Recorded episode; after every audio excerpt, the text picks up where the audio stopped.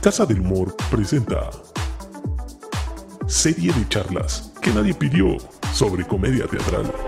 A la distancia, pero cerca. Hoy, moderadas y exaltadas por José Luis Saldaña. Jueves, 20 horas, por Facebook Live de Casa del Humor. El encierro nunca fue tan divertido.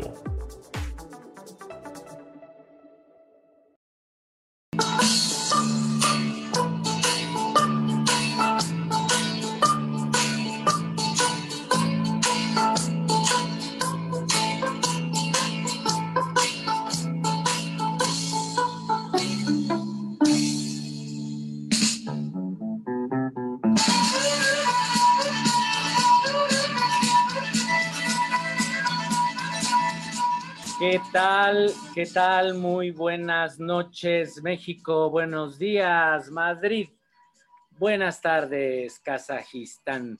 Eh, ya estamos aquí en la tercera entrega de estas eh, charlas que hemos denominada, denominado y denominada, ¿por qué no? De hecho, debo decir que esto surgió de una frase muy bonita que dijo Cecilia Sotres en nuestro primer programa eh, y hemos denominado estas charlas como a la distancia pero cerca. Eh, el día de hoy estamos de manteles largos porque eh, Artús pues está tosiendo y eso nos pone muy nerviosos a todos. No, mentira. Este, estamos muy contentos porque hoy tenemos un programa con unos invitadazos, gente admirada, querida, con una trayectoria eh, pues muy grande ya en los escenarios mexicanos. Y este programa se llama Payaso de Cabaret. Por eso es que escucharon la gente que, tenga buena capacidad de, eh, deductiva habrá entendido por qué pusimos payaso de rodeo, porque payaso de cabaret, payaso de rodeo, Muy bien, eh, payaso de cabaret fue la manera que encontramos de unir a dos disciplinas eh, que también llevan mucho tiempo ya eh, ejecutándose en los escenarios de México, como es el clown y el teatro cabaret. Y tenemos a unos super invitados, así que eh, voy a irlos presentando a cada uno de ellos. Y quiero hacer notar que este día jueves, siendo pues, hora de esta charla, todos nos hemos bañado, todos nos quitamos nuestra pijama y nos pusimos a doc, casi todos, ¿verdad? Yo me rasuré porque hoy era como náufrago, eh, para verlos, para acompañarnos, para estar juntos, para hablar de comedia, para divertirnos, porque hoy además de aprender, nos vamos a divertir mucho.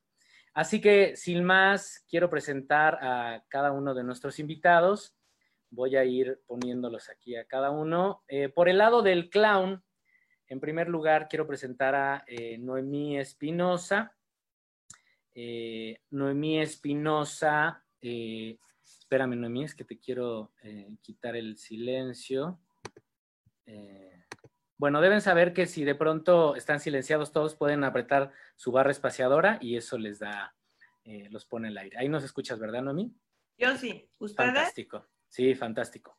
Entonces, les decía, eh, Noemí Espinosa, la voy a presentar rápidamente, ella es actriz y directora mexicana, especializada en comedia y clown, estudió actuación en la Escuela Nacional de Arte Teatral del Instituto Nacional de Bellas Artes, es miembro fundador de la sensacional Orquesta Lavadero, compañía de clown excéntrico, musical bajo la batuta del clown Jesús Chucho Díaz, con la que ha participado en los más importantes festivales de arte y clown de México. Es, actriz e intérprete clown en la compañía La Piara Teatro desde 2015. En 2016 funda y coordina el Laboratorio de Clown Femenino dentro del Programa Internacional de Artes del Circo y de la Calle en el CENART, del que nace la agrupación de teatro y clown femenino Grupo Delirios. Noemí Espinosa, ¿cómo te va? ¿Cómo estás? Buenas noches. Estoy súper feliz, además de encontrarme con todos ustedes que admiro, que quiero muchísimo. Este, espero, espero que esto sea una platiquita rica, amena para todos. Gracias por invitarme, José Luis. No, hombre, gracias por aceptar. Bueno, ahora voy a presentar al señor Artús Chávez, novelo, egresado del Colegio de Literatura Dramática y Teatro de la UNAM, Goya. Se especializó como payaso en el circo Ringling Bros. and Barnum and Bailey y estudió la maestría de dirección de teatro en la Universidad de Middlesex. ¿Lo pronuncié bien, Artús? Middlesex. Middlesex. Middlesex. Middlesex. Middlesex. Middlesex. Tenía que ser Artús. Muy bien. Y entonces, eh, eso estuvo, eh, eso lo, lo, esa universidad está en Londres. Él trabaja como actor y director y es reconocido por sus espectáculos de creación propia, donde se conjuntan las técnicas del bufón y el clown con la narrativa del teatro. Con su compañía La Piara se ha presentado en Nueva York, Madrid, Chicago y Bogotá, entre otras ciudades. Desde 2011 ha sido profesor de las materias de dirección y actuación en la licenciatura de Literatura Dramática y Teatro de la. Oh, ya. Además, desde 1998 ha impartido cursos de clown en diversos lugares de México y otros países. Señoras y señores, Artú Chávez. Hello.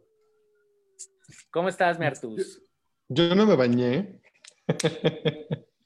Pero, Pero no me se bañé te ayer. nota- Ah, bueno, bueno, bueno. No, no, porque me eché agua, me eché agua. Sí, Este, he estado deprimido, he de confesarlo, sí. pero eh, creo que esta cuarta semana de encierro ya me siento mejor. Ahora creo que en algún momento lo que me va a deprimir va a ser regresar a, a la chinga loca. Falta mucho, así que aprovecha, disfruta y expláyate. Eh, Artus, eh, ¿dónde estás? ¿Desde dónde estás transmitiendo? ¿En qué parte de tu casa? ¿Estás en tu casa? En mi casa, ¿Dónde estás? sí, en el comedor de mi casa. En el comedor de tu casa. ¿Podemos verlo así un poquito o no limpiaste? Sí. Un poquito, O sea, nada más, un ahí poquito. está mi, mi librero, esta es mi mesa que es un desastre. Ok, cuarentena live. Aquí tengo un mueblecito donde guardo mis platos. Este, con reliquias de mis abuelos. Está bien, también vamos a hacer un paneo, un paneo, un paneo general. Eh, muchas gracias, Artus, bienvenido seas. Y no le pregunté a Noemí desde dónde está transmitiendo Noemí Espinosa. Hoy vine a comer con mi mamá porque, pues, porque hay que acompañarla y hay que cuidarla también mucho. Entonces estoy aquí en su bibliotequita, Ajá. aquí con sus libros, muy... Es como un estudio. Sí, es un estudio. Y así estamos en la intimidad, podemos hablar de lo que sea. Fantástico. Muy bien, pues bienvenidos Noemí y Artus por el lado del clan. Vamos, señoras y señores, al lado del Teatro Cabaret, donde nos acompaña Nora Huerta.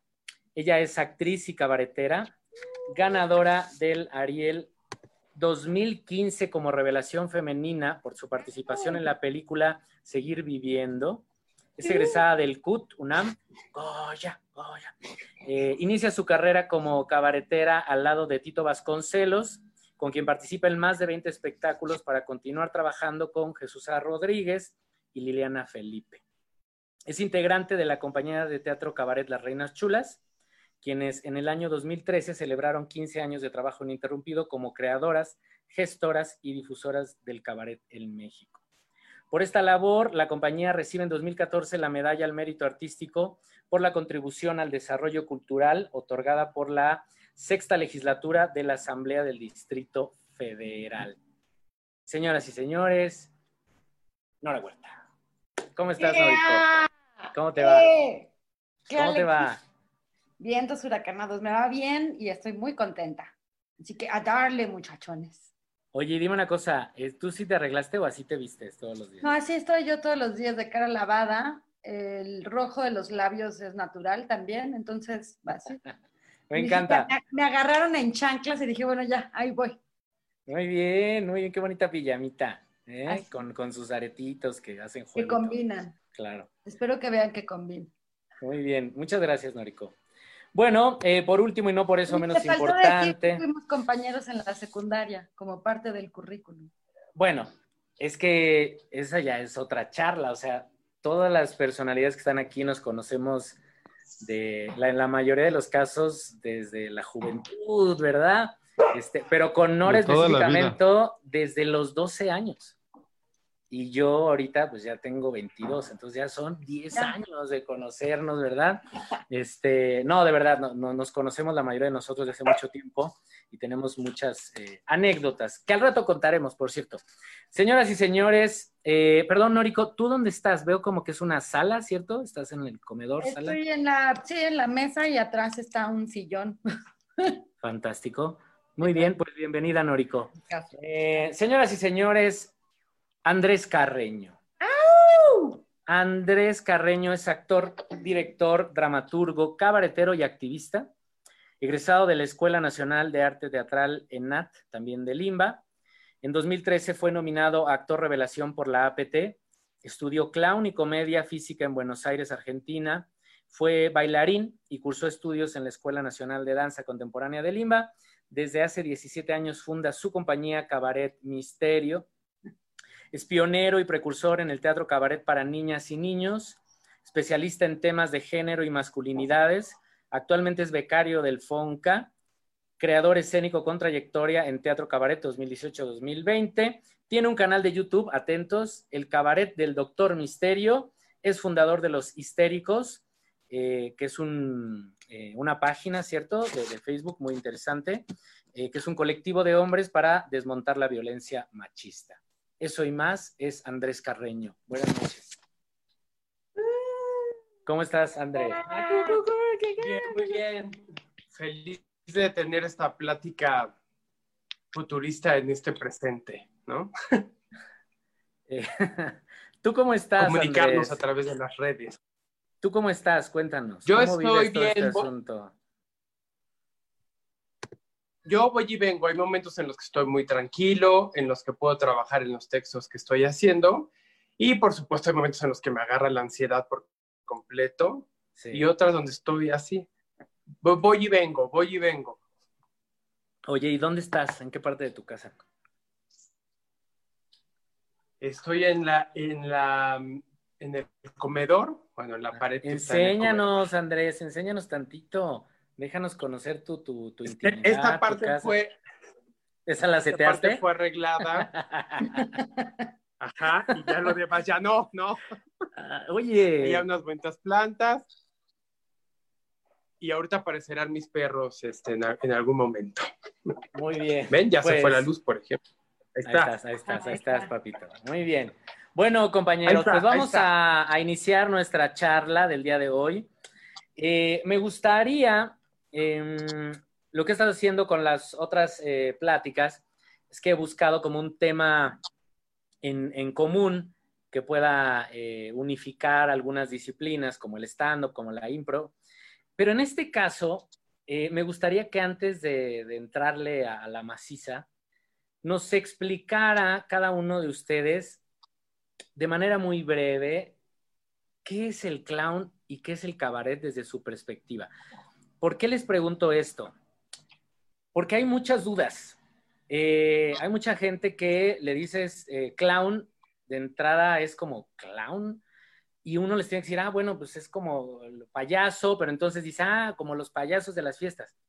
Eh, no, no, no, no, este es clown. Ah, pero entonces, ¿qué? Y, pasa una cosa también con el teatro cabaret, que, que mm, si bien tiene ya bastantes años, ¿no? Este, llevándose a cabo de manera profesional y, consistente, hay mucha gente que no sabe qué es e incluso asocia cabaret como con travestismo, como con incluso table, ¿no? Es así como cabaret, claro, pues eh, es este, gente que está en los tugurios, ¿no? Y que entonces, este, pues hace cosas a lo mejor ahí, este, medio sexuales.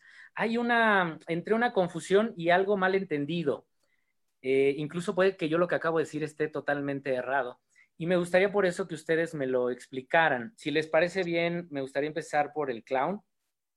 Eh, que nos diga Noemí, que nos diga Artus, ¿qué hacen ustedes? Si alguien llega y les dice que no sabe nada de teatro ni de artes escénicas y le dicen, es que yo hago clown, ¿qué es el clown? Bueno, voy a empezar. Sí, Noemí, adelante, adelante. Pues el clown es una manera de expresarnos eh, a través de nuestra propia personalidad y que a través de la técnica, de las herramientas que vamos adquiriendo eh, vamos creando una especie de máscara donde utilizamos nuestra propia personalidad, nuestro propio punto de vista para crear humor y para hablar de, cosas que nos interesan a nosotros como personas. O sea, es una manera muy, eh, digamos, transparente y, y este, viva de comunicarnos con el público directamente. O sea, el público eh, ve en el clown un ser humano, no ve un personaje rígido, eh, prefabricado, sino ve una persona que está, está haciendo un personaje, pero a partir de su propia personalidad y contando una situación muy, muy simple, que además se puede traducir en una situación mucho más compleja, universal. Pero es eso, llegar al público a través del humor, con nuestras herramientas para que ellos este, no solamente se rían, sino se sientan identificados y, este, y también crear no solamente una risa eh, sanadora, sino conciencia. Ok, eh, ¿tú qué dices al respecto, mi querido Artus? Pues eh, obviamente estoy de acuerdo con lo que dicen a mí y desde mi perspectiva yo lo defino como un personaje psico que sale al escenario para fracasar, con ganas de triunfar, pero que fracasa porque se enfrenta a unas circunstancias inconmensurables que son gigantes y él no tiene las habilidades para, para acabar con ellas. Eh, pero lo que sí tiene es un enorme optimismo y muchísimas ganas de llegar hasta el final, de, de tratar de superar ese conflicto. Y como él tiene contacto directo con el público, porque en el clown la cuarta pared no existe, sino que el público está ahí con nosotros, el público lo ama porque se ve identificado completamente con su fracaso y también con su optimismo y sus ganas de triunfar. Ok, eh, partiendo de esto que acaban de definir, que hablamos de fracaso, de vulnerabilidad, de estar ahí como seres humanos expuestos, mm, no quisiera atreverme yo a hacer eh, la, diferenciación entre el clown y el payaso, este que es mucho más popular y conocido, que es el payaso de las fiestas. ¿Cuál sería la diferencia entre estos dos eh, eh, artistas escénicos, digamos? La diferencia, bueno, no, es que payaso es clown, clown es payaso. Sí. Este, sin embargo, la raíz del payaso, bueno, cada cultura tiene su propia manera de hacer humor y cada, pues, cada cultura tiene sus propios payasos. Entonces, digamos que no hay una sola técnica de payaso, sin embargo, eh, bueno, o sea, Francia, Inglaterra, México, todos tienen su propio humor característico de la gente, eh, de la comunidad, de las costumbres. Y el payaso que por lo menos está haciendo en México, pues es una mezcla de, nuestro humor muy mexicano con, otras técnicas de otros países. Sin embargo, bueno, pues un payaso de fiesta puede estar tan bien preparado y, y también este, eh, interesado en, generar una técnica y, ir mejorando que llegara para llegar al nivel de un clown teatral o de un clown de circo. Entonces, pues la diferencia es como el nivel al que cada clown, cada payaso desea llegar. Para mí es eso. Y entre más años le dediques a tu a tu trabajo como clown, eh, pues más vas a acercarte hacia un público general, sin ofender, sin agredir, siendo transparente, espontáneo, al grado que la gente ni siquiera se dé cuenta de las horas que invertiste ensayando eso y lo sienta como que lo está improvisando y que le está saliendo naturalmente. Ok, ok, fantástico. ¿Tú, ¿Tú, tendrías algo que eh, agregar a esto, Artux? Um... Pues que... Perdón, perdón, perdón, porque sí, entiendo claramente que además ustedes tienen una formación actoral eh, profesional y eso, digamos, ya podría ser una diferencia porque muchas veces estos payasos eh, lo hacen porque les gusta y porque por ahí sacan otro dinero eh, o muchas veces no tienen una formación actoral. Pero más allá de eso, ¿cuál sería la, la diferencia? ¿En qué radicaría la diferencia? Para que ustedes digan, bueno, lo que yo hago se diferencia de lo que ellos hacen por esto. Para mí la diferencia radica en que eh, algunos payasos, por ejemplo, de fiestas, son más entretenedores, o sea, entretienen con canciones, con magia, con eh, concursos, pero no necesariamente la idea del fracaso está en su discurso. Entonces, em, a, mí me parece que el clown, como yo lo entiendo, tiene que ver con estas ganas de triunfar, pero fracasas porque no tienes las, las destrezas, las habilidades. Y es ahí donde el público te ama, porque nos identificamos con el fracaso del otro. Entonces, para mí radica ahí. Si no existe esa idea del fracasar, mm, no creo que necesariamente cumpla con lo que yo espero de un clown. Técnicamente hablando, ¿no? Sí, yo. Ok, ok, ok. Ok, creo que nos queda, nos queda bastante claro. Eh, muchas gracias, Noemí, Artux. Y ahora, compañeros eh, cabareteros. La cara de Andrés de angustia. ¿Qué, es el cabaret, oigan? Cuéntenos. Eh, ¿quién, quiere comenzar? Pues para nosotras el cabaret es un espacio de reflexión y de crítica social, de crítica política y social a través del humor. Eh, los espectáculos de cabaret son espectáculos de disidencia, espectáculos que buscan em, entender la realidad, eh, cómo está conformada, y es eso, un, un espacio de crítica social y política a partir del humor. Si no hay humor, no es cabaret. Ok. Eh, Andrés, no tengas miedo. Te escuchamos. Venga, venga, compañero. Pues, eh, primero hay una frase de Astrid que me gustaba mucho que decía a cada quien su cabaret, en el sentido en que, por supuesto, todas las personas tendremos una propia definición. Y en ese sentido, para mí, el cabaret es un lugar que da cabida a muchas otras expresiones escénicas que no tendrían lugar en lo, digamos, más ortodoxo, ¿no? Que es un lugar que se abre para, para, para el clown mismo este, y para otras cosas más que ha nombrado como la magia y así. Pero también para mí el cabaret es un lugar en donde hay, donde es algo que nos duele tanto que ya mejor nos reímos de eso, en primera. Y es un espacio para divertirnos, es un espacio para darle... Eh, eh, para dar gozo y, placer, y que si después viene una, una, este, es mi perra, como pueden oír, ¿no? Sí, sí. Ella quiere opinar también, ¿no? No, y que después, si uno pone una tesis, tal vez la gente la entienda, tal vez no, pero lo, lo más importante es que la gente vaya a un espectáculo en donde se divierta, goce y donde vea que se hablan de temas que están sucediendo en el momento eh, actual. Yo diría que la verdad es que, es que es eso, es un lugar para reírnos, es un lugar donde, por, donde, repito, donde el dolor es tanto que de pronto mejor pues ya vamos a burlarnos de nosotros mismos, pero también vamos a burlarnos del poder y vamos a a mostrar los mecanismos que tiene para oprimirnos, pero cómo en esos mismos mecanismos nosotros encontramos formas, le llaman, ¿no? Los gringos y la onda que más académica, donde hacemos agencia y donde encontramos esas formas también de, burlar al poder.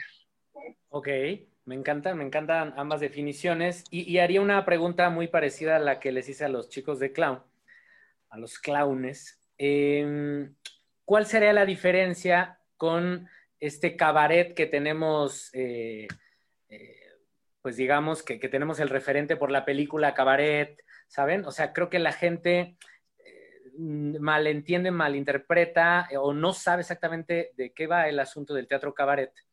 y me gustaría que me contaran de dónde viene el nombre, este, porque ahí a lo mejor podemos entender por qué se le asocia.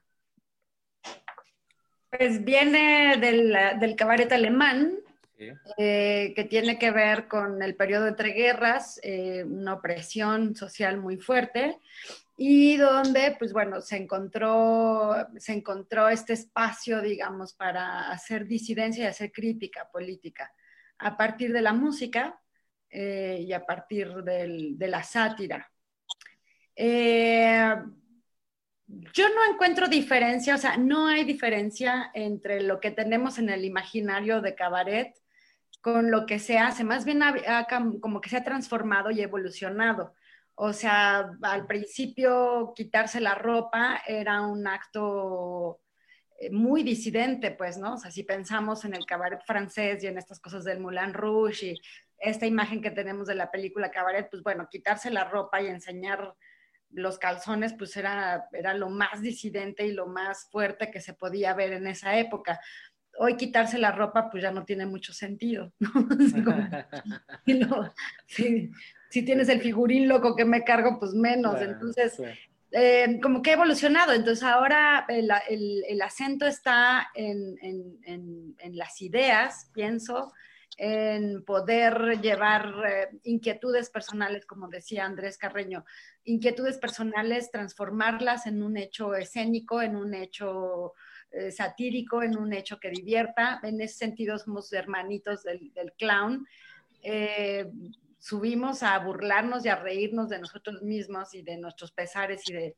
Y como dice Andrés, en el cabaret caben todas las disciplinas, entonces el cabaret tiene música, tiene danza, tiene erotismo, tiene, pues tiene todo para, para poder ser disidente y para apropiarte de la noche, de los deseos, de la de aquello que está prohibido, de aquello a lo que no tenemos acceso, entonces el cabaret es eso, es como una puerta que se abre a, lo prohibido y es una puerta que se abre a, que lo goces y lo disfrutes. Lo prohibido tiene que ver desde la sexualidad hasta el transformismo, hasta lo oculto, hasta eh, la necesidad que tiene la gente, sus perversiones, sus gustos, sus manías. Eh, entonces el cabaret es eh, como la puerta que, se abre para gozar todo aquello que no está permitido y, que pues todo aquello que tenemos en la cabeza como cabaret, pues es cabaret. Ok, muchísimas gracias, Noriko. Eh, voy a hacer una, pregunta que puede sonar un poco estúpida, eh, pero creo, que, no, que no lo es tanto. Eh, y les preguntaría, ¿cuál sería las mm, herramientas o características necesarias para que si yo veo un espectáculo pueda decir, esto es clown y esto es cabaret. ¿Sí? O sea, ¿cuál sería desde su perspectiva eh, las características esenciales? Yo, por ejemplo, que soy actor y soy improvisador, diría que para que algo sea impro, tendrían que estar improvisando y contando una historia. ¿Sí? que si probablemente no están haciendo eso, podría ser ahí un eh, híbrido de, algunas, de varias técnicas, pero en eso lo sintetizaría. Eh, ¿Cuáles serían los elementos que ustedes consideran son necesarios para que si yo un espectáculo digo, esto es cabaret y esto es clown? Pues para mí es el, tipo de humor. Eh, en, el, en, el, caso del clown utilizamos el humor festivo, que es el que genera la risa sanadora, que es esa risa que, te hace identificarte con el personaje de una manera muy humana, eh, donde el personaje está hablando de sí mismo y de las tragedias y de las aventuras y de las cosas que le pasan a sí mismo, o sea, como persona y, traducido a, esta máscara de clown. Y creo que en el cabaret eh, el humor va más hacia la sátira, y tiene una postura muy, muy clara eh, que trata de transmitir para hacer razonar al público. Digo, el clown también eh, hace razonar al público en un sentido más humano, eh, más universal, y creo que el cabaret va puntualmente este, a ciertas situaciones de la humanidad y de la política, del sistema. Bueno, creo que es eso. Ok, ¿alguien más? Levante su manita para que le quite el silencio. Eh, Nora, eh, Nora creo que iba a hablar. No, Andrés. Ah, Andrés. Es que no fue manita, fue plumita. Plumita, ahí estás, ahí estás Andrés, te escuchamos. Un poco solo también para completar lo que, lo que decía Nora hace rato es que, claro, a veces le nombramos, perdón, que ya sé que es la otra pregunta, pero creo que va junto con sí. Es decir, es que a veces le nombramos cabaret al simple espacio donde sucede alguna representación escénica y a veces le llamamos cabaret al género que se representa este, en escena y que, como bien saben Nora, nos ha tocado representarlo en lugares totalmente atípicos, ¿no? Desde una cancha de fútbol hasta en un consultorio médico, ¿no? Okay. Entonces, pero para mí, ¿qué, ¿qué, tendría, no? Si, si esto, si puede ser en el lugar o no, o sea, es decir, si puede ser en un lugar que sea, voy al cabaret, que están las mesitas y, sí. y brindamos, ¿no? O no. Para mí lo que tendría que tener es la, las personas que lo interpretan tenían, tienen que tener conocimientos de, de saber improvisar, pero con un contenido, es sí. decir, hay una tesis que sí proponemos y todo lo, todo lo que está improvisado no es simplemente al azar, sino va directo con un discurso que queremos eh, decir. O sea, sería el uso de la comedia, la improvisación con la experiencia y el contenido de una tesis que quiero decir y buscar sobre todo de veras, le diría ahorita como los tintes de show, es decir, eh, lo que queremos es, es, es es romperle y decirle a la gente, estamos, usted sabe que somos intérpretes, que estamos jugando a ser actores, ¿no? Sí. Y este, y es decir, sabe que somos intérpretes y estamos jugando a interpretar un personaje. Queremos que nos crea que somos el personaje, pero también sabe, sabemos que no pierda de vista que somos actores, ¿no? Esta cosa del bonito distanciamiento brechtiano, este, esos serían para mí, los, no sé si ya fue muy este, elevado esta cosa, pero si no, jugamos, bien, ¿qué crees que en el cabaret jugamos?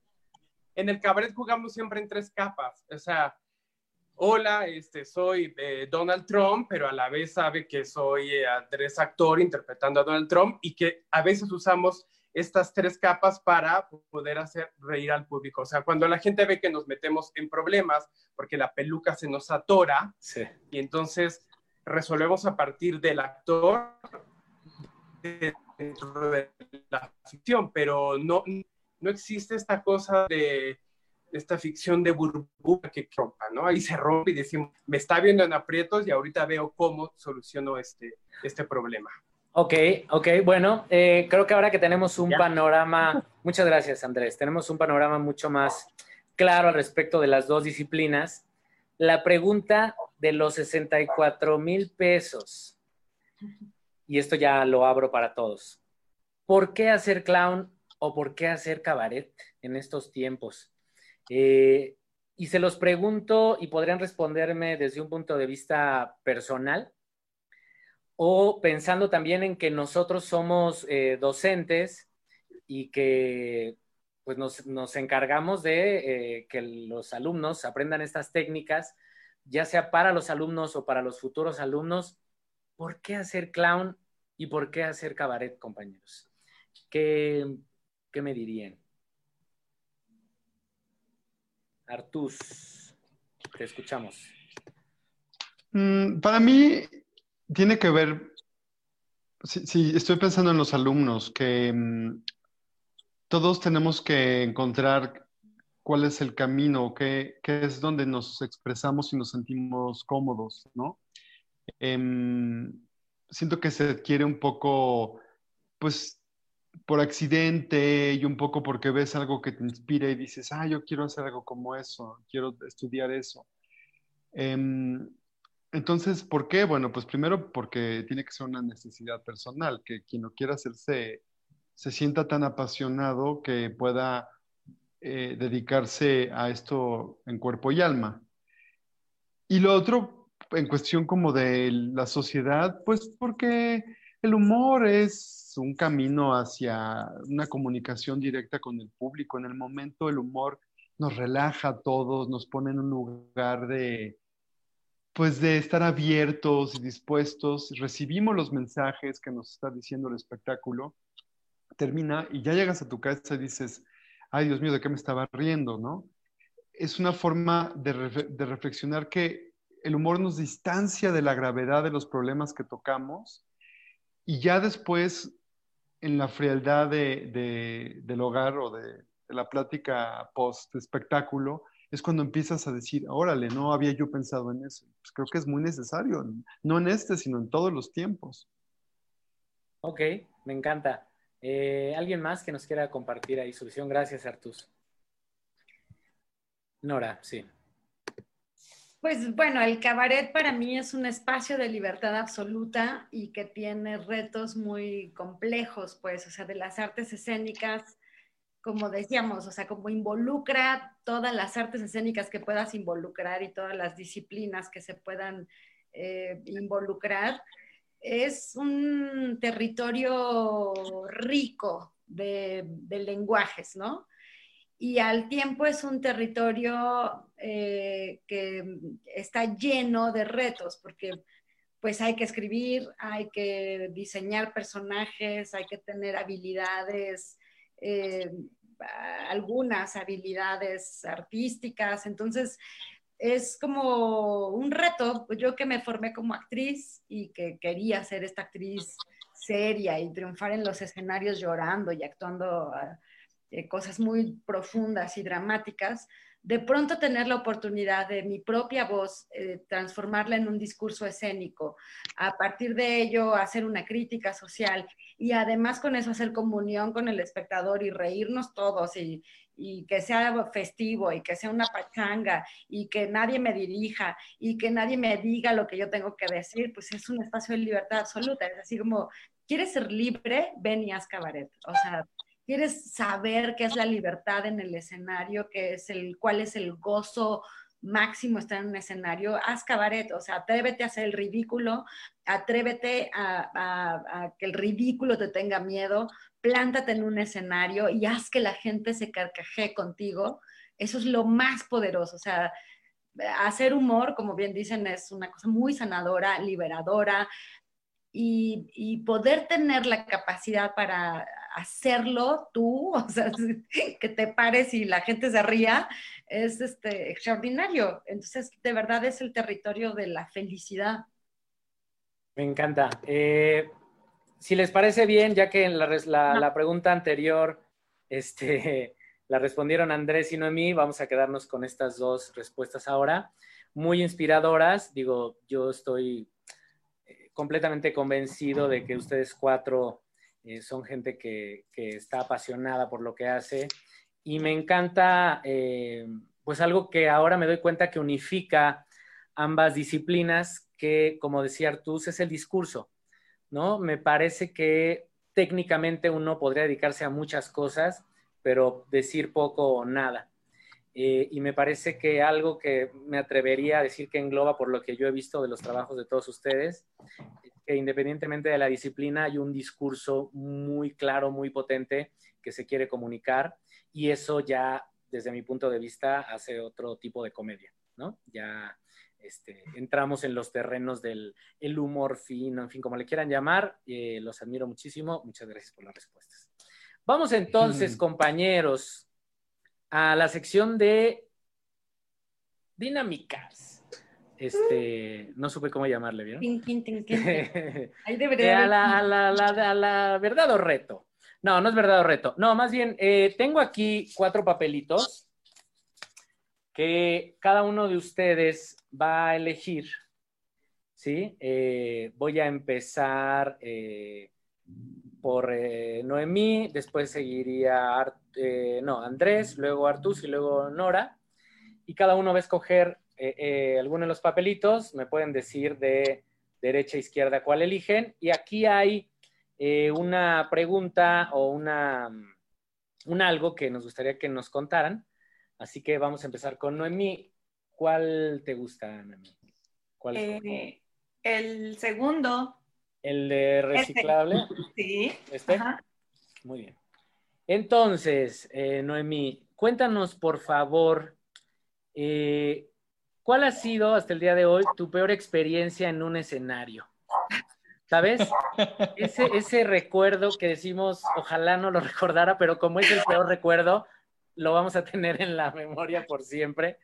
Algo que te acuerdes y que digas, esto ojalá no hubiera pasado. Ay, no, no, no.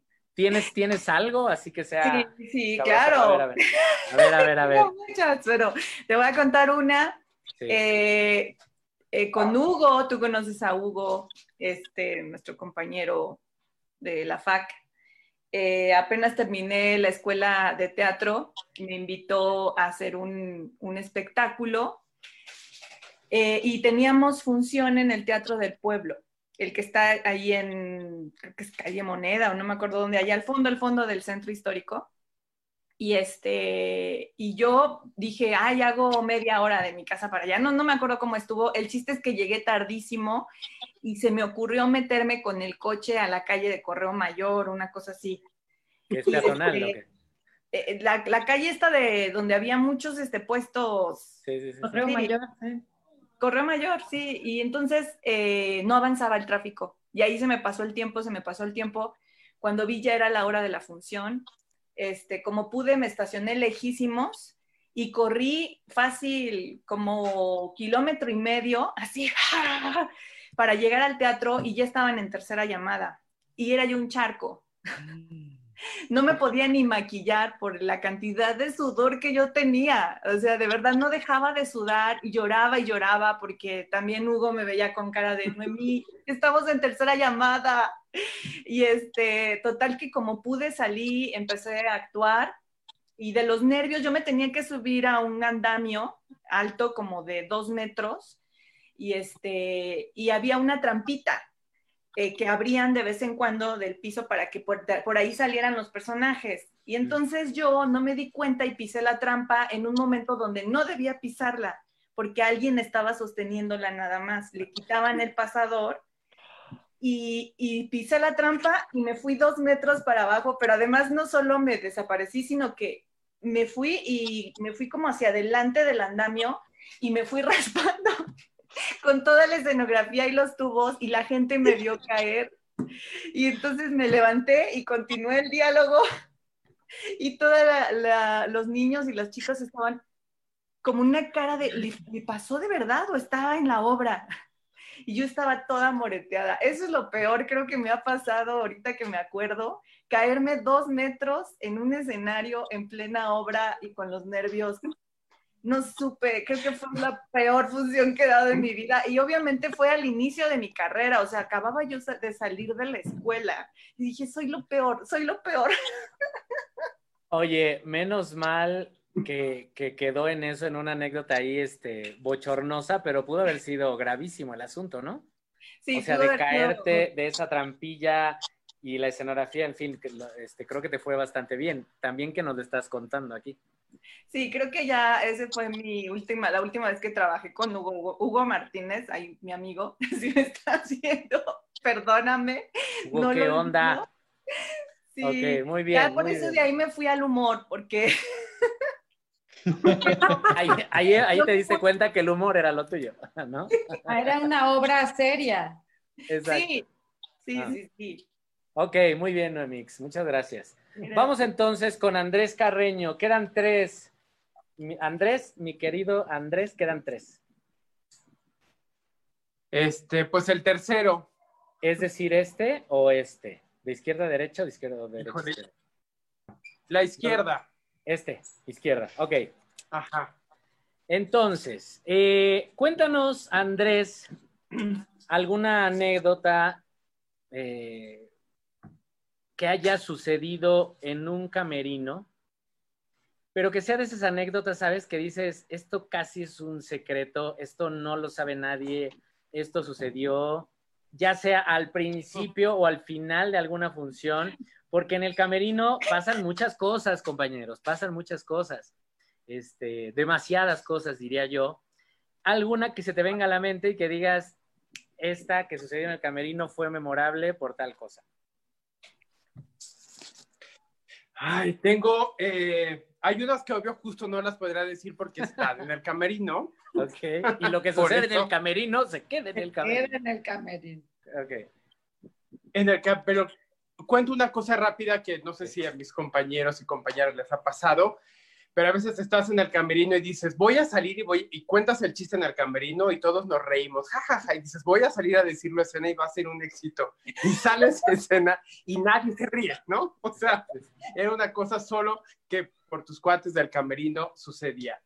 Pero algo que me acuerdo de una vez, algo muy, muy eh, también gracioso es que estábamos en la obra del misterio del helado derretido, ¿no? Esta cosa que hice para niñas y niños que empezaba con los músicos tocando, una cosa muy eh, melodiosa. Y Guillermina Campuzano tenía que, ella era la primera y su primera entrada sí era muy sentida. Estaban todos y todas sentadas en las sillas eh, antes de entrar al escenario, en oscuridad total, todo el mundo en concentración. Y yo llegué a sentarme en medio de donde estaban todos, pero no había silla. Y entonces justo donde me senté, me fui totalmente al piso porque no había silla y obviamente rompí toda la concentración eh, pues de todas mis compañeritas que estaban ahí, ¿verdad? Muy, eh, muy, ellas sí, muy, muy concentradas. Esa es de la que me acuerdo ahora, porque... Está muy bien. ¿Eso cuenta como el camerino o no? Sí, claro, por supuesto. Desde el camerino vamos al escenario. Artus no está tan seguro, creo, ¿verdad? O sea, a mí, a mí de las cosas que me han pasado es eh, eso, o sea, sentarme donde no hay silla, siempre me caigo, o este, una vez iba a entrar a escena, examen de la escuela de teatro, ¿no? Y entonces yo tenía sed y agarré una botella y claro, yo dije, es una botella, no era mía, voy a tomar agua porque, ajá, ¿no? Porque uno, por eso uno aprende a no agarrar las cosas que no son de uno y le doy un trago a la botella y era, este, era sangre artificial para una siguiente escena. Entonces yo tenía toda la boca llena de sangre, imaginando tercer año de la escuela, este, una obra shakespeariana y yo pensando en la cabeza, ¿cómo voy a entrar en escena y cómo voy a justificar que mi personaje tiene sangre? Porque no tenía nada que ver con eso, ¿no? Y yo creo que ahí después de estas cosas también, como dice Noemí, uno dice, pues lo mío es la comedia. O sea, ya. Bueno, si hubiera sido una tragedia shakespeariana, se hubiera justificado un poco. ¿Era? ¿Era una tragedia? Es que todavía no venía la muerte. Ah, muy bien, muchas gracias, mi querido Andrés. Quedan dos, quedan dos y va Artus. ¿Izquierda o derecha, Artus? Izquierda, siempre izquierda. Izquierda. Cuéntanos cuál es tu crush de los años 80 y por qué. Yo pensé que actual, no, sin nada. crush de los años ochentas. ¿Y por qué? ¿Por qué era tu crush? ¿Por qué, por qué te, te, entusiasmaba tanto? Pero crush, o sea, ¿de verdad o crush como inalcanzable? Sí, como amor platónico, ¿sabes? Que uno dice, uy, este, a mí yo, por ejemplo, yo me enamoré de eh, esta Sasha, Sokol, ¿no? Cuando era este, muy niñito. Eh, ¿Cuál era tu, tu crush ahí? Ah, ya lo tengo clarísimo. A ver. ¿Usted se acuerda que estaba este musical que se llamaba Que Plantón? Sí. No, yo lo fui a ver, no sé cuántos años tenía, pero estaba chiquito, como 13, yo creo. Y obviamente me encantó, pero lo que más me encantó era el Mango Petacón, que era un chico de 18 años que salía con un traje todo pegado, así con un cuerpazo, este, y se llamaba Enrique Ferreol digo, lo sé porque me aprendí el programa de mano de memoria. Claro, claro, Y un día, eh, mi abuela vivía en un departamento aquí en la calle de Citlaltepet, y eran como 16 departamentos. Entro, ah, y en uno de ellos vivía un actor, un actor como de tele. Llegué, que no sé cómo, cómo se llamaba ni quién era, pero bueno, llego y me meto al, elevador y estaba Enrique oh. Ferreol, el mango peta. Y yo con 14 años, o sea, así de... No me atreví a decirle nada, ni voy al 9, nada. Me quedé así como helado y no dije nada. Pero luego lo conocí, lo conocí años después. ¿Y seguía guapo ya no? ¿Se usaba tus no, mallitas? No, no tanto, no tanto. Y me di cuenta que lo del cuerpazo era truco, estaba como pintado. era pintura escénica. Ok, muy bien, mi querido Artus. Bueno, nos queda una, Norico. Y esta dice así, cuéntanos eh, aquel momento cuando entre el público había una persona que te resultaba muy incómoda.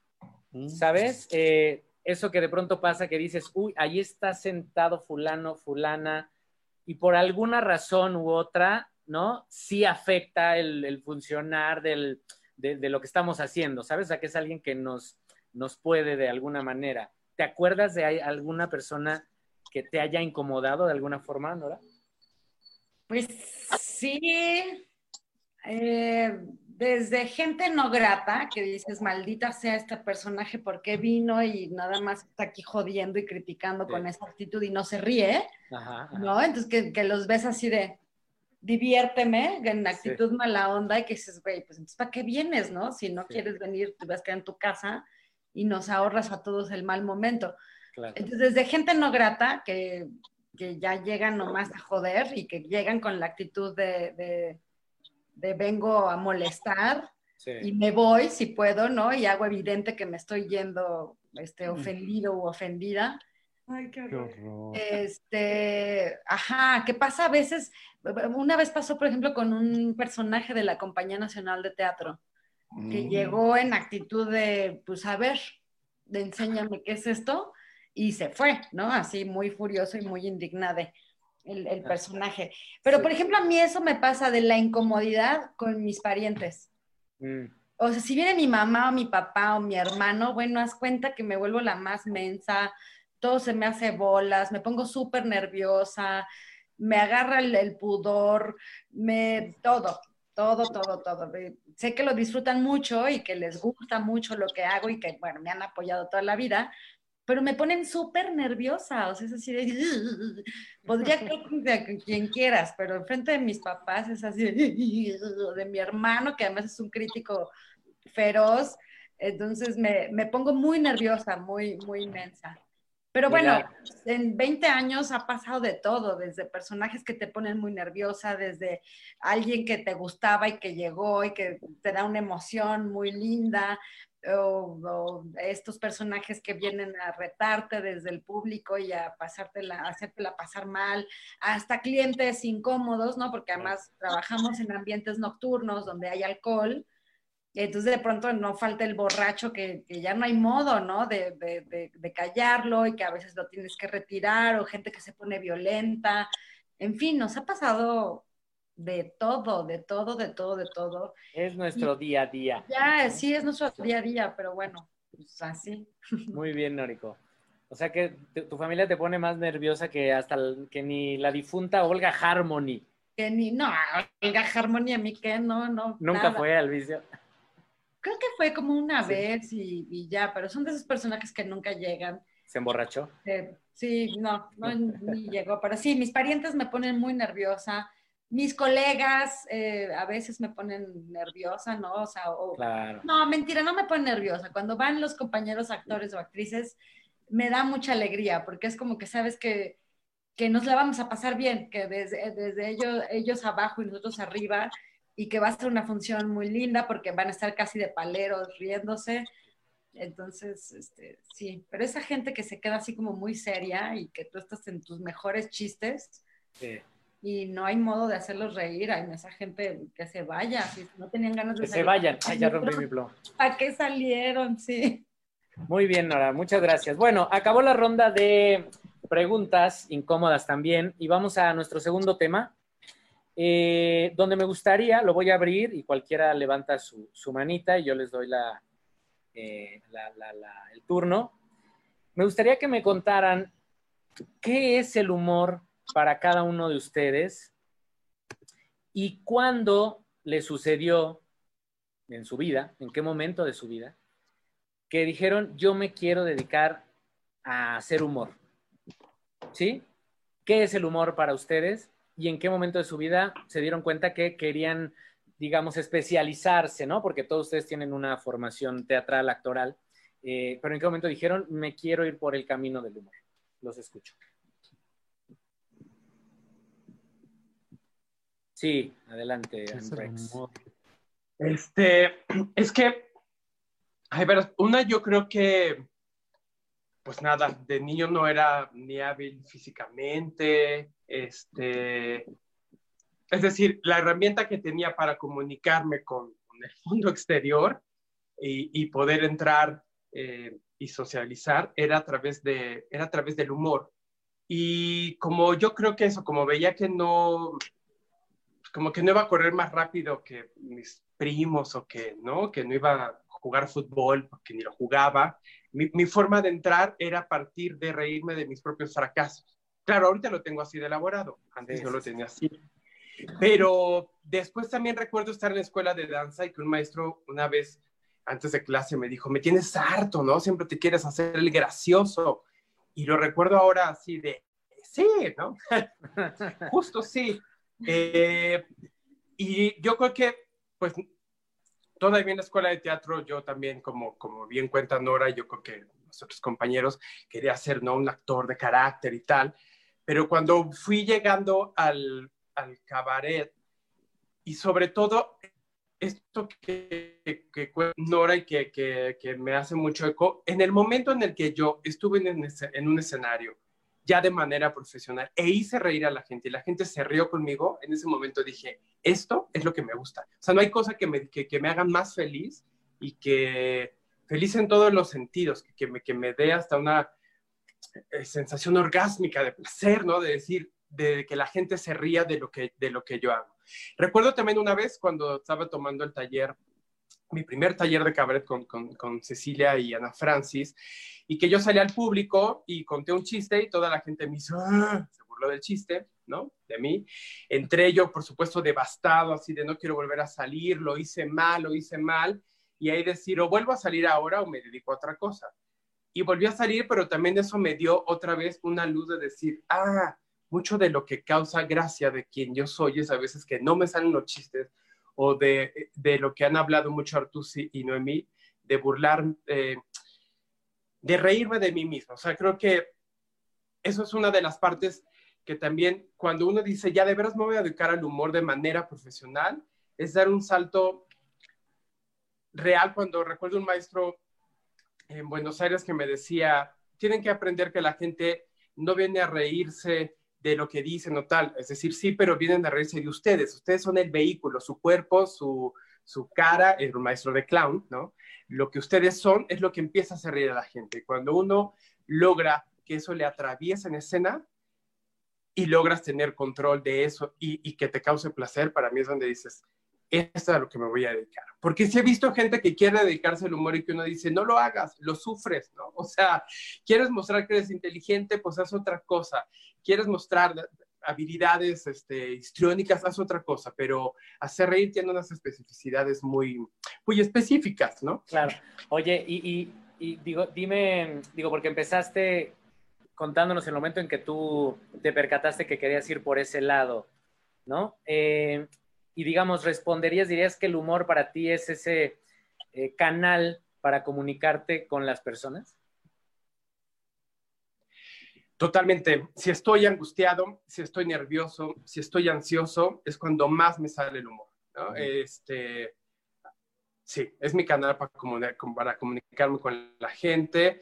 De hecho, pues eso, a veces pasa que la gente voy y me dice, estamos esperando a que digas un chiste, y yo tal vez uno no quiere decir ese chiste, pero, pero es mi forma de comunicarme. Y es mi forma de ver la vida y yo creo que le pasará igual a mis compañeras y compañeros, que cuando uno se dedica al humor, observa todo y entonces vas extrayendo estas partes que a lo mejor no debería y que tú, este, y que tú empiezas a ver el absurdo de esa situación y que dices, esto, esto es carnita para lo que yo después voy a hacer en escena. Ok, fantástico, Andrés. Muchas gracias. Eh, ¿Alguien que nos quiera contar qué es el humor para, para él o para ella y eh, cuándo se dieron cuenta que querían ir por ese camino? Sí, Artus. Pues ahora que lo, los escucho, pienso que el humor es una especie de punto de vista. Es, em, es un enfoque en la vida y en la realidad que te permite fracasar, estar desaliñado, eh, desafinar, ser torpe, eh, ser, no ser el mejor, no tomarte tan en serio.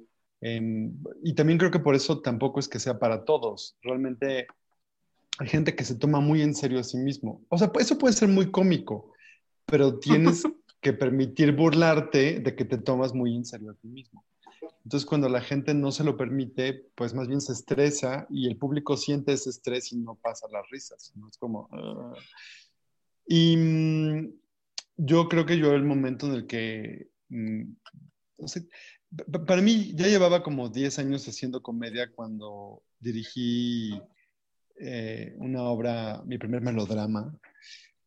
Y, y creo que más bien lo que me di cuenta es que yo quería ponerme en el lugar de alguien más. O sea, yo quería ser como Martina Costa, quería ser como Mauricio García Lozano, o sea, un director que le sacara a los actores el dolor y las entrañas. Y, y la verdad, me gustó mucho la experiencia, pero al público no le gustó tanto, o sea, no le gustó como yo me lo esperaba. Y creo que ahí más bien, no sé si tanto me, me, me di cuenta de, porque al mismo tiempo estábamos estrenando Guerra, que es nuestro espectáculo emblemático. Lo que me di cuenta es que yo no necesitaba tratar de ser alguien más, sino yo tenía que ser yo mismo. Y yo mismo soy yo. O sea, no tengo ni más inteligencia, ni más intelectualidad, ni más humor, ni menos. Soy yo, es lo que yo puedo ofrecer y lo pongo de corazón. Creo que más que cuando me dediqué, pensé dedicarme al humor, es cuando pensé dedicarme a ser yo mismo y ya, y no compararme con los demás. Increíble. Eh, muchas gracias, Artus. Eh, Noemí o Nora. Es- sí, Nora, Sí, Nora. sí, Nora. Para mí el humor es como el nivel de acidez con el que se mira la, la realidad. O sea, o el, el humor, o el, el nivel de acidez o el nivel de... Sí, como el, el- el pH que le pones a la realidad, es como el sabor, ¿sabes? Es como eh, con qué amargura o con qué acidez o con qué miras la realidad. Eso es el humor. O sea, el humor es súper personal, el humor no es algo que se enseñe, es algo que se habita y se vive, ¿no? Es, o sea, técnicamente puedes decir, bueno, para hacer un chiste medio le haces así y sale, Sí, claro. pero es un asunto como muy personal, es un asunto de actitud, es un asunto de asumirte en, en la existencia, ¿no? Y, y entonces como te asumes en la existencia, pues ahí vas viendo las cosas y desde ahí las interpretas y desde ahí las dices. Y yo decidí hacer humor, o sea, pues eso, como dice Andrés, cuando me subí a un escenario y la gente se rió conmigo, es súper poderoso, es, es, te llena de energía, te llena de adrenalina. O sea, todos lo sabemos, ¿no? Bajarse del escenario es tres horas después, porque bajas súper excitado con la adrenalina, todo lo que da. Entonces es como un momento de mucha vida. Y hacerlo a través de la risa, pues es extraordinario, ¿no? Además, cuando te subes con otras mensas, como mi compañía, Claro. donde de pronto nos gana la risa o de pronto eh, jugamos mucho en escena fuera de lo, de lo que está establecido y nos gana la risa o alguien hace algo que, que, te sorprende y que, que, te, no sé, es como muy, muy grato y es muy poderoso. Entonces, sí, cuando me subí y la gente se empezó a reír, eh, como que se te llena el cuerpo de, de energía, de poder, de alegría, de que además tú estás súper serio, ¿no? Haciendo la, la, cosa más trágica o dolorosa o, o la parodia más este, forzada, pues, ¿no? Pero es muy poderoso, es muy poderoso que la gente se ría, muy poderoso y da una energía muy linda al ser. Míralo, ahí está el otro mensaje. Muy bien. Uy, ya se cayó. Muy bien, muchas gracias, Nora. Muchas gracias. Eh, Noemí, ¿quieres eh, complementar algo? ¿Quieres Pues ya, algo? ya, ya lo dijeron casi todo. Sí. Igual eh, estoy muy de acuerdo con lo que dijeron y creo que el momento para mí en el que me decidí a, a evitar la comedia y no tanto la tragedia en el teatro Sí. fue justo en, en el proceso de mi preparación en la carrera, porque cuando yo trataba de actuar otro tipo de obras más serias, la pieza, la tragedia, recibía muchas notas de los directores, de los maestros, y respira así, no mires para allá, ¿por qué fronces el ceño? ¿Por qué haces eso? No, ¿qué? Y entonces yo me sentía como que no amoldaba, ¿no? Como que tenía que impostar, que fingir, pero apenas me llegaba un poquito de humor, las caras de mis maestros y mis directores se convertían en esto a... ¿no?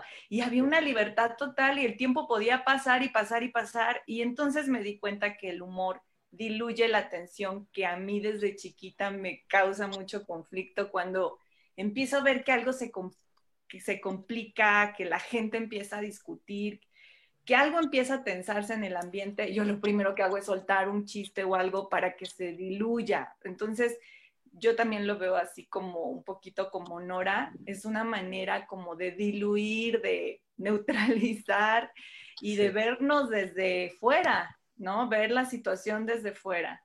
Y obviamente cada vez que salgo a escena y la gente ríe conmigo, este, pues el ego te crece, la autoestima, me cambia el humor y salgo con mil ganas de seguir haciendo esto. Muy bien, pues ya, ya se imaginarán las ganas que tenemos todos de volver a hacer lo que sabemos hacer, eh, pero ya, ya tendremos nuestro momento, ya nos tocará volver a, a, salir. Mientras tanto, pues está buenísimo tener estas charlas. Este, la verdad es que hay un comentario que vieron por ahí que dicen que estamos dando clases magistrales. Eh, y, yo por lo menos que estoy aquí más de espectador, así me lo parece. Eh, estoy muy, muy agradecido y, es muy interesante lo que nos comparten. Eh, le diría a la gente que nos está escuchando que nos manden sus preguntas, ya enviaron algunas que al ratito les vamos a, a dar cabida, pero que conforme vamos platicando, si van surgiendo algunas dudas, no duden en, en enviarlas. Eh, también si eh, se les tienen ustedes una definición de qué es el humor para ustedes, de qué es el clown, de qué es, el cabaret, será interesante que nos lo manden acá por el chat del Facebook Live. Y bueno, vamos a la segunda eh, dinámica, compañeros. ¿Vale? Nos aproximamos al final de esta charla.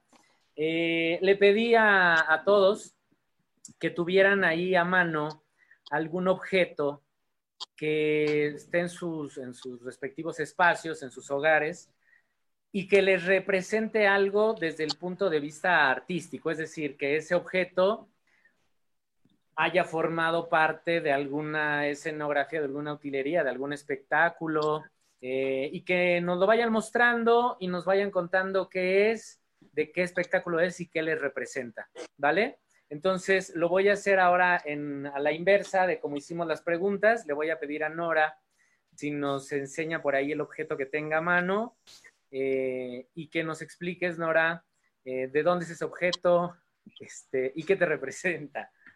Eh, bueno, en realidad esto era... esto es la bolsa de uno de mis personajes, que se llama Lupita. Lupita es una secretaria y es súper eficiente. Y entonces en su bolsa, pues como en la bolsa, pues hay sorpresas, ¿no? Entonces ella carga que, pues sus cosas para acicalarse, este, las cosas de la oficina, eh, pues las medias boicochea para cuando ya le da el dolor de la patita, este, el taladro, porque qué tal que se vaya a ofrecer. Ok. Este, pues un martillo porque la inseguridad pues se pone al día y pues uno, uno, carga en la bolsa siempre todo lo que, lo que necesita, ¿no? Sí, claro. Este, por si hay que echarle la mano a alguien, pues ahí está, ¿no? Para echarle la mano. Y pues sobre todo la alimentación, ¿no? Mm. No, por favor. Ajá, por último. Entonces está increíble tener un poco de todo acá. Fíjate que generalmente cargo mi termo de café pero pues ahora no está. Entonces, pues, bueno, estas patitas de pollo, oh, mmm, ya están buenísimas. Oye, Norico, ¿y de qué espectáculo es eso? Fíjate que el cabaret tiene, este espectáculo se llamó Mujeres con Cecina. Okay. Y fue un espectáculo que hicimos en parodia a la serie esta de Mujeres Asesinas. Entonces yo era una secretaria, una asistente de la fiscal y ay, licenciada, qué nervios, licenciada. Todo el tiempo se la pasaba tragando y estaba bien enchilada. Ay, no, qué enchilada estoy, licenciada. Entonces todo el tiempo me la pasaba comiendo y estaba súper enchilada. Pero ese personaje, que es una gloria del cabaret, o sea, puedes hacer que los personajes pasen de un show a otro. Entonces, allí nació Lupita, que es esta asistente toda nerviosa, que trae todas estas cosas en, su bolsa y que está todo el tiempo comiendo, mm, ya está muy nerviosa con todo. Y pues ya ese personaje ha hecho muchos shows más, ha estado con Enrique Peñamiento encerrada en el búnker. Ah, ha estado en, en muchos espectáculos. Entonces, este, ahorita estaba en un espectáculo, en el espectáculo que teníamos en el vicio, eh, lo que diga mi dedito en musical, es asistente de la doctora Chimbón. ¡Ay, no! Es asistente de la doctora Chimbón, entonces está padrísimo porque está todo el tiempo con la doctora Chimbón y le dice, ay, doctora, de veras, es que ¿dónde están sus asesores que me la dejan sola? O Pues, sea, bueno, Lupita se hizo solista y, ahora está, está haciendo los, su, eh, su tour por diferentes espectáculos y tal. que si se ocupa una secretaria súper eficiente, pues ahí está Lupita. Lupita aparece por todos lados. Oye, Nora, y dime una cosa, ¿cuál era el último espectáculo, la última función que diste antes que tuvieras que guardarte en Esta, casa? lo que diga mi dedito en musical, que es que este espectáculo que estamos haciendo Cecilia, Marisol y yo, Sí, eh, de crítica política a Andrés Sí. Manuel y al sistema y a la 4T y al todo. sí. Este, y bueno, entre esos personajes estaba Lupita con la doctora Chimbun. Fantástico. Chimburi, buri, buri. Muy bien. Pues queremos ver a Lupita próximamente. Ay, Eh, sí, mis amores. Eh, Artús, ¿cierto? Eh, ¿Iba Artús? Y sí, ¿no? tú, Sí, ¿no, Artús? Ay, yo no tengo nada tan elaborado como Nora, No importa, no importa. tiene la bolsa de Mary Poppins. Pero yo en mi librero encontré a Pepito, sí, que Pepito es este, un dummy. En realidad no, no es el títere que se usó en la obra porque la boca no le funciona tan bien, aunque tiene un sistema. Pero es un eh, esqueleto de papel maché que usábamos en Cabaret Mortal, este espectáculo con una compañía que se llama Bodó Bodó, que es una Mm. chica danesa, Maya Rajoy, Elena Olivieri, que es italiana, y Madeleine Fouquet, que es francesa. Yo se los dirigí porque ellas tuvieron un viaje a México y quedaron impactadas con las tradiciones de, de muertos. Y a partir de ahí, Maya, la danesa, hizo esto en su casa. Pero este es un dummy, entonces no es flexible, Mm. su boca no se mueve. Pero yo me lo quise quedar porque lo tengo en mi librero, porque para mí representa ese espectáculo que me encantó hacerlo con ellas. Y este, mm, y Pepito, salen tres Pepitos que estaban llorando en un funeral y hacían como una parodia de que cuando nos morimos somos santos. Entonces hablan de- de- del, de- del muerto y era un cabrón, este, era pederasta, no sé qué, pero ay, pobrecito, ya se murió. Y terminaban cantando una canción que se llamaba No te preocupes de lo que has hecho, cuando uno muere todos somos buenos, no te preocupes, algo así, no me acuerdo bien. Ese era ok. Muy bien, Artús. Eh, yo vi ese espectáculo, este, me, me encantó, me pareció muy lindo. Y eh, dime, Artús, eh, ¿cuál fue la última función que diste antes de que tuvieras que guardarte? La obra que sale mal, Ay, que La quiero que verla. La obra que sale mal. eh, la obra que sale mal. Dieron el domingo 15 de marzo, ¿cierto? O hasta el 21 Sí. todavía dieron función. No, no llegamos al 21. Hasta el No, 15, porque ¿no? el viernes y el sábado vimos que la gente había bajado muchísimo y, y dijimos, no, bueno, los productores dijeron, no tiene sentido. Porque además esta obra sin gente es como, "Ah", es Sí, incomodísima, claro. eh, porque no es tan graciosa. Pero pa- paradójicamente, el domingo se descolgó la banda, estaba a reventar y fue como una gran despedida de esta bueno. cuarta temporada y vamos a regresar. Vamos Sí. a regresar. Ahora que, que nos dejen salir nuevamente, vayan a ver la obra que sale mal. A mí no me parece este, poco divertida, me parece muy, muy divertida. Eh, hay otro personaje ahí. No digo, la- sin la- público la no, es, producción. no es tan divertida. Ah, claro, claro, entiendo. Muy bien, gracias, Con Artús. público sí. Sí, claro. Eh, Andrés Carreño, ¿qué tienes para mostrarnos? Pues yo tengo aquí la maletita que tengo del Doctor Misterio, que pues es de los personajes que más quiero porque me ha permitido juntar, hacer humor, eh, hacer teatro para niñas y niños y juntar herramientas del cabaret. Entonces, si la abro le empujo a la luz, pero tengo un montón de cosas. Tengo un titerito que traje de Japón, que para mí habla norteño, aunque él sea japonés, ¿no? Que está aquí. Tengo una llama, que siempre la uso cuando digo llama ya, o sale la llama, ¿no? Tengo el teléfono del Doctor Misterio, ¿no? Sí. Es un teléfono. Y como ven, me encanta coleccionar un montón de juguetes. Tengo los lentes que se pone el Doctor Misterio cuando está de incógnito, para que no lo descubran. Tengo, no puede faltar, un pollo. Este pollo que es icónico para mí o que uno puede tener este, conversaciones filosóficas con él, ¿no? Sus respuestas siempre serán muy profundas. Sí. Y la verdad es que, nada, tengo un montón de cosas aquí. De, mm, tengo muñecas también, porque para mí ahora es importante, ya, de pronto cuando hago las obras, en lugar de echarme el choro de, que a veces sí lo hago, ¿no? Pero a veces en lugar de decir, los niños y las niñas podemos jugar con cualquier juguete, que me vean a mí, el doctor Misterio Hombre, jugando con, este, con las muñecas. Y así, ahora donde voy, como aparte siempre me encantan los juguetes, pues voy comprando y coleccionando para donde vaya. Noemí sabe muy bien de la colección de juguetes que nos encantan a los dos. Un oso, o sea, aquí está la maletita. Ay, Pero todo eso lo usas en el espectáculo del Doctor Misterio, o más bien es tu lugar para guardar los juguetes. No, la mayoría de los juguetes los voy usando. Ah, Ahora que he hecho el, el canal de YouTube, este, los, los voy ocupando en las, en las cápsulas todo el tiempo. Este sí sale en la obra del Doctor Misterio, la mamá de la princesa Pocarrisa. Sí. Y no sé si ande por aquí la princesa Pocarrisa, ¿no? pero está el señor Sandwich, ¿no? Sí. Ok. Harta cosa. Y bueno, harta cosa que anda aquí harta guardada. cosa. Oye, Andrés, dime por favor, eh, ¿estabas en temporada antes de que llegara el bicho? Iba a entrar a temporada, Sí. y ya no, no se hizo, pero la última función que di fui justo del Doctor Misterio en Hermosillo. Mm. Este, no me hizo pésimo para las fechas, pero, Es que además ya sentimos Eh, que fue hace fue- muchísimo tiempo, ¿no? De todo este pero maldito fue la última semana, sí fue la última, fue la última semana antes del fin de que cerraran absolutamente, que, que cerráramos todos los teatros. Ok, muy bien, gracias por compartirnos, Andrés. Y en efecto, eh, Noemí tiene una colección maravillosa de juguetes. Hubiera sido increíble que nos atendiera desde su hogar, pero muéstranos, Noemí, qué, qué tienes ahí para, para, Bueno, para es- enseñarnos.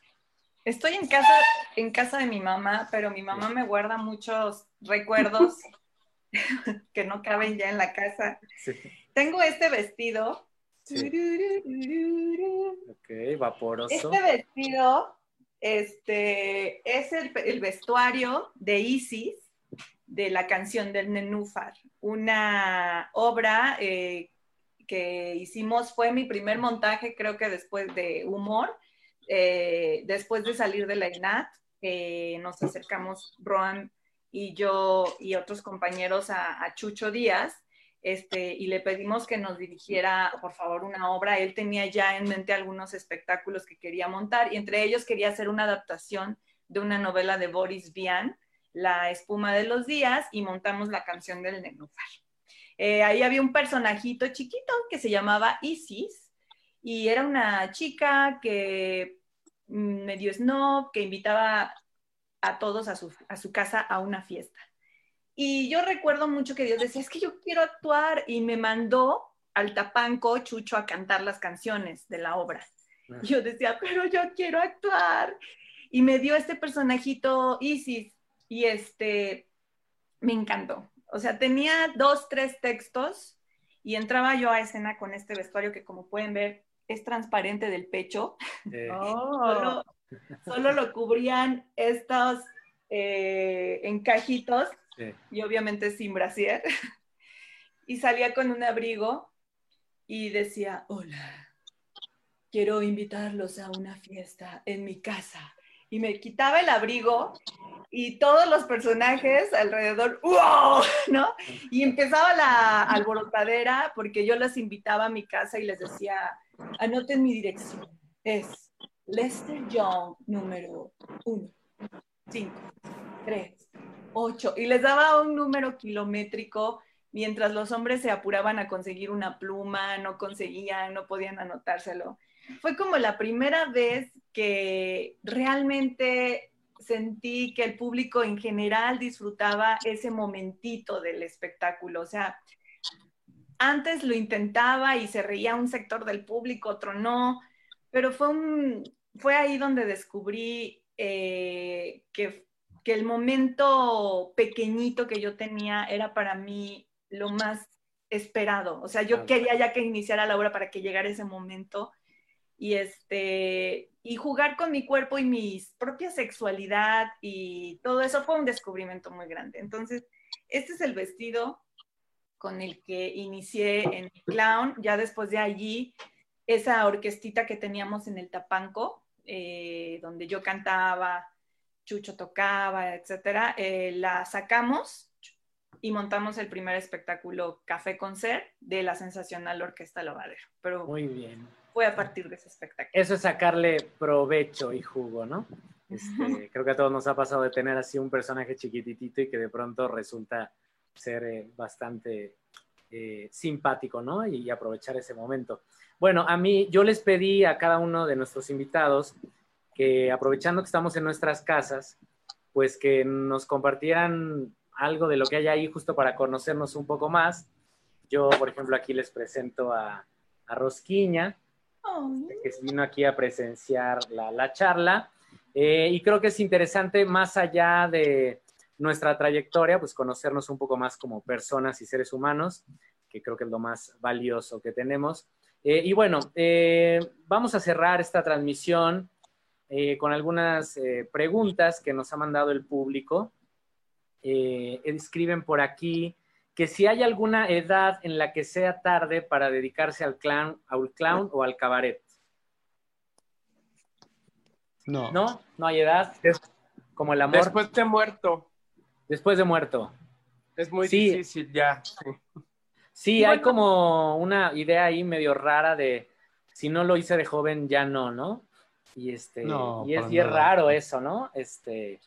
O digo, si no estudié actuación, porque bueno, en el caso de nosotros tuvimos una carrera de actuación, pero hay muchísima gente que se acerca y viene de otras disciplinas, ¿no? A, a este tipo de trabajo.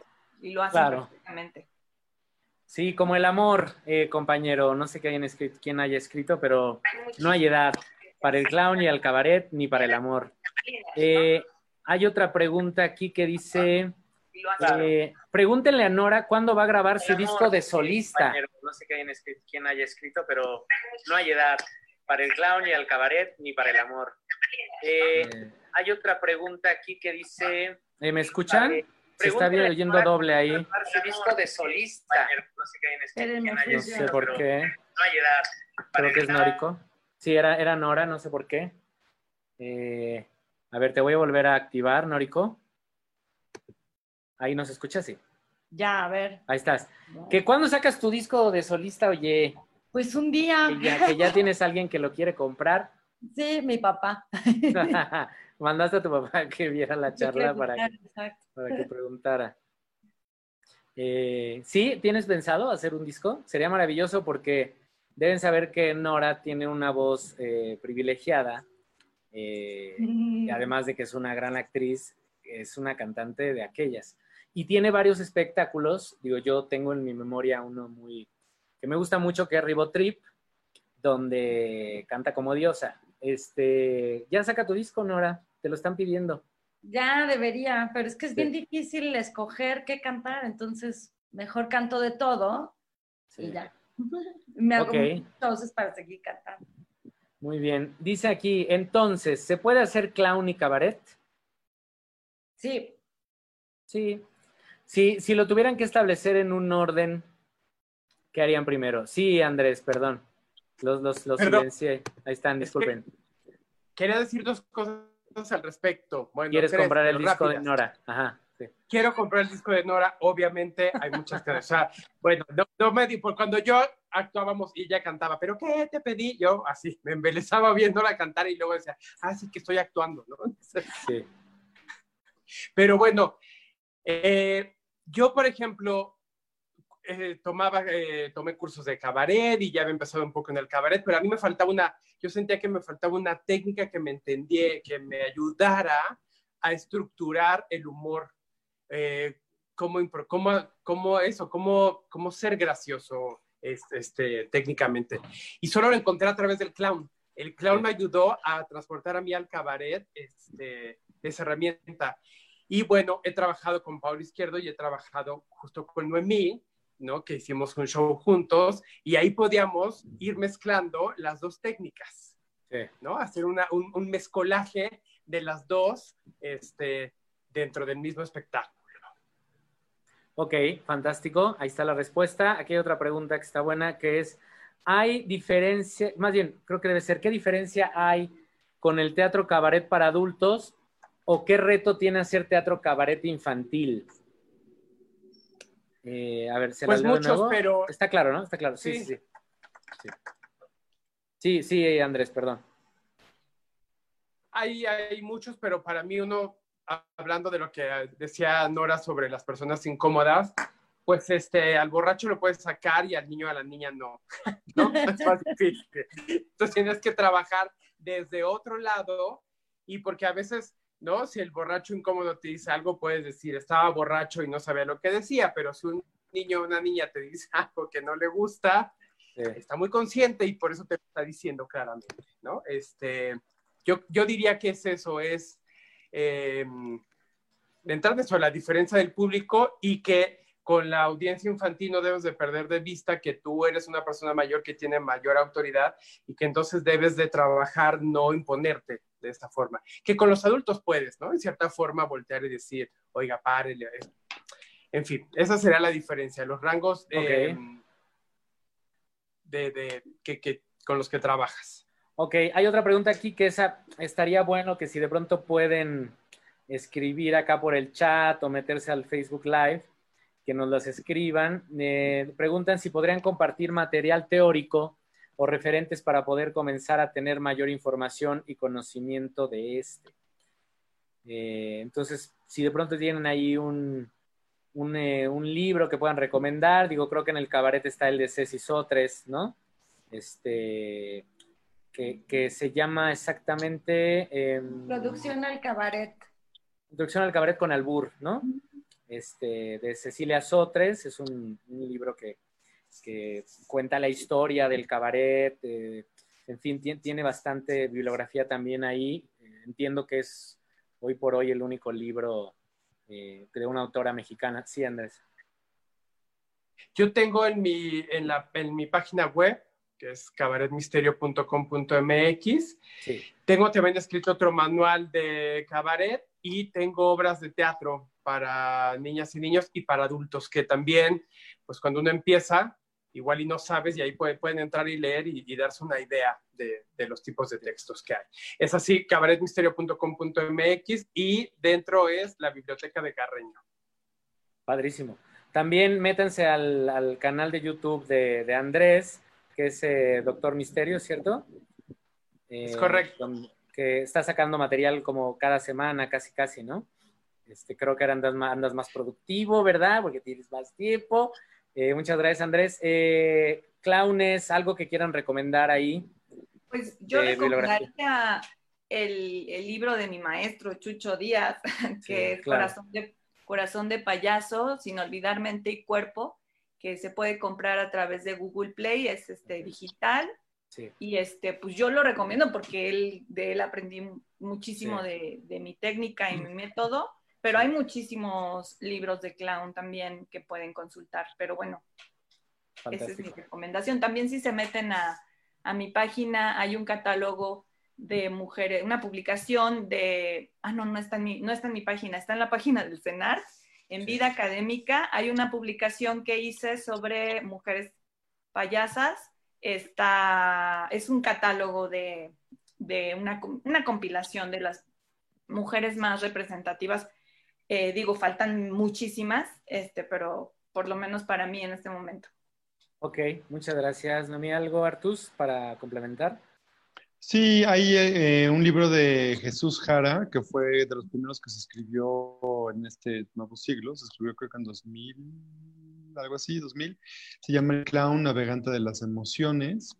Eh, también em, la payasa. ¿Cómo? Caroline Dream. Caroline Dream, exacto. Sacó un libro que se llama El payaso que hay en ti. Em, ¿Qué es este? A ver. Ah, siento que estoy perdiendo el tiempo. ¿Cómo se voltea la cámara? Aquí. Vamos a unos anuncios comerciales de nuestros patrocinadores. Ahí está, el payaso que hay en ti. Este es el libro de Carol and Dream, El payaso que hay en ti. El de Jesús Jara es este, El clown navegante de las emociones. Fantástico. Em, y hay dos que he leído últimamente que me gustaron mucho. Este se llama The Hidden Tools of Comedy Ok. y lo compran en Amazon. El autor se llama Steve Kaplan. Y hay otro que me ha gustado mucho que se llama em, Why is That So Funny? que es de John Wright. Why is That So Funny? También está en Amazon. Y por último, eh, este libro de escenas clásicas de clown de Tristan Remy. La mayoría de estas escenas están traducidas al español en un libro que editó eh, Ceballos, que se llama El libro de oro de los payasos. Padrísimo, Artus. Muchísimas gracias. Pues bueno, hay bastante material. Eh, es hora de, de despedirnos.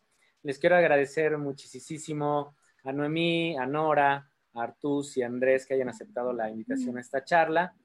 Eh, de verdad lo, lo valoro muchísimo, sobre todo en estos eh, momentos donde pues, es la manera en que nos podemos seguir conectando y mm, nos hace sentir que somos útiles para nuestros alumnos, exalumnos de Casa del Humor. Eh, les recordamos que la charla del próximo jueves eh, va a tener por, eh, por título ¿El comediante nace o se hace? Eh, vamos a hablar al respecto de qué creemos, si un comediante se puede formar y llegar a ser un comediante o si es algo que ya tenemos innato. Entonces vamos a, tener a, a cuatro invitados increíbles también. Nos va a acompañar Michelle Rodríguez, Poncho Borbolla, Luis Montalvo y Fernando Córdoba. Entonces se va a poner también eh, muy, muy bien. Acompáñenos el próximo jueves, 8 de la noche, para hablar sobre el comediante nace o se hace. Y nada, reiterarles el agradecimiento a todos ustedes, a toda la gente que nos siguió por Facebook Live. Eh, nos vemos, esperemos muy pronto en los teatros, en los cabarets, eh, para que vean el trabajo de toda esta gente maravillosa. Y me gustaría que nos despidamos con un, una despedida clown cabaretesca. Como entiendan esto, yo voy a poner una musiquita mientras tanto. Y buenas noches a todos, que les vaya muy bien. Hasta el próximo jueves. Que Noemí se ponga el vestido. Que nos pase la dirección. Buenas noches a todos. Cuídense mucho. Chao. Gracias por hacernos compañía. Casa del Humor presentó serie de charlas que nadie pidió sobre comedia teatral. A la distancia, pero cerca. Recuerden que el próximo jueves a las 20 horas tendremos otra charla con otro interesante tema y con nuevos invitados. El encierro nunca fue tan divertido. Los esperamos.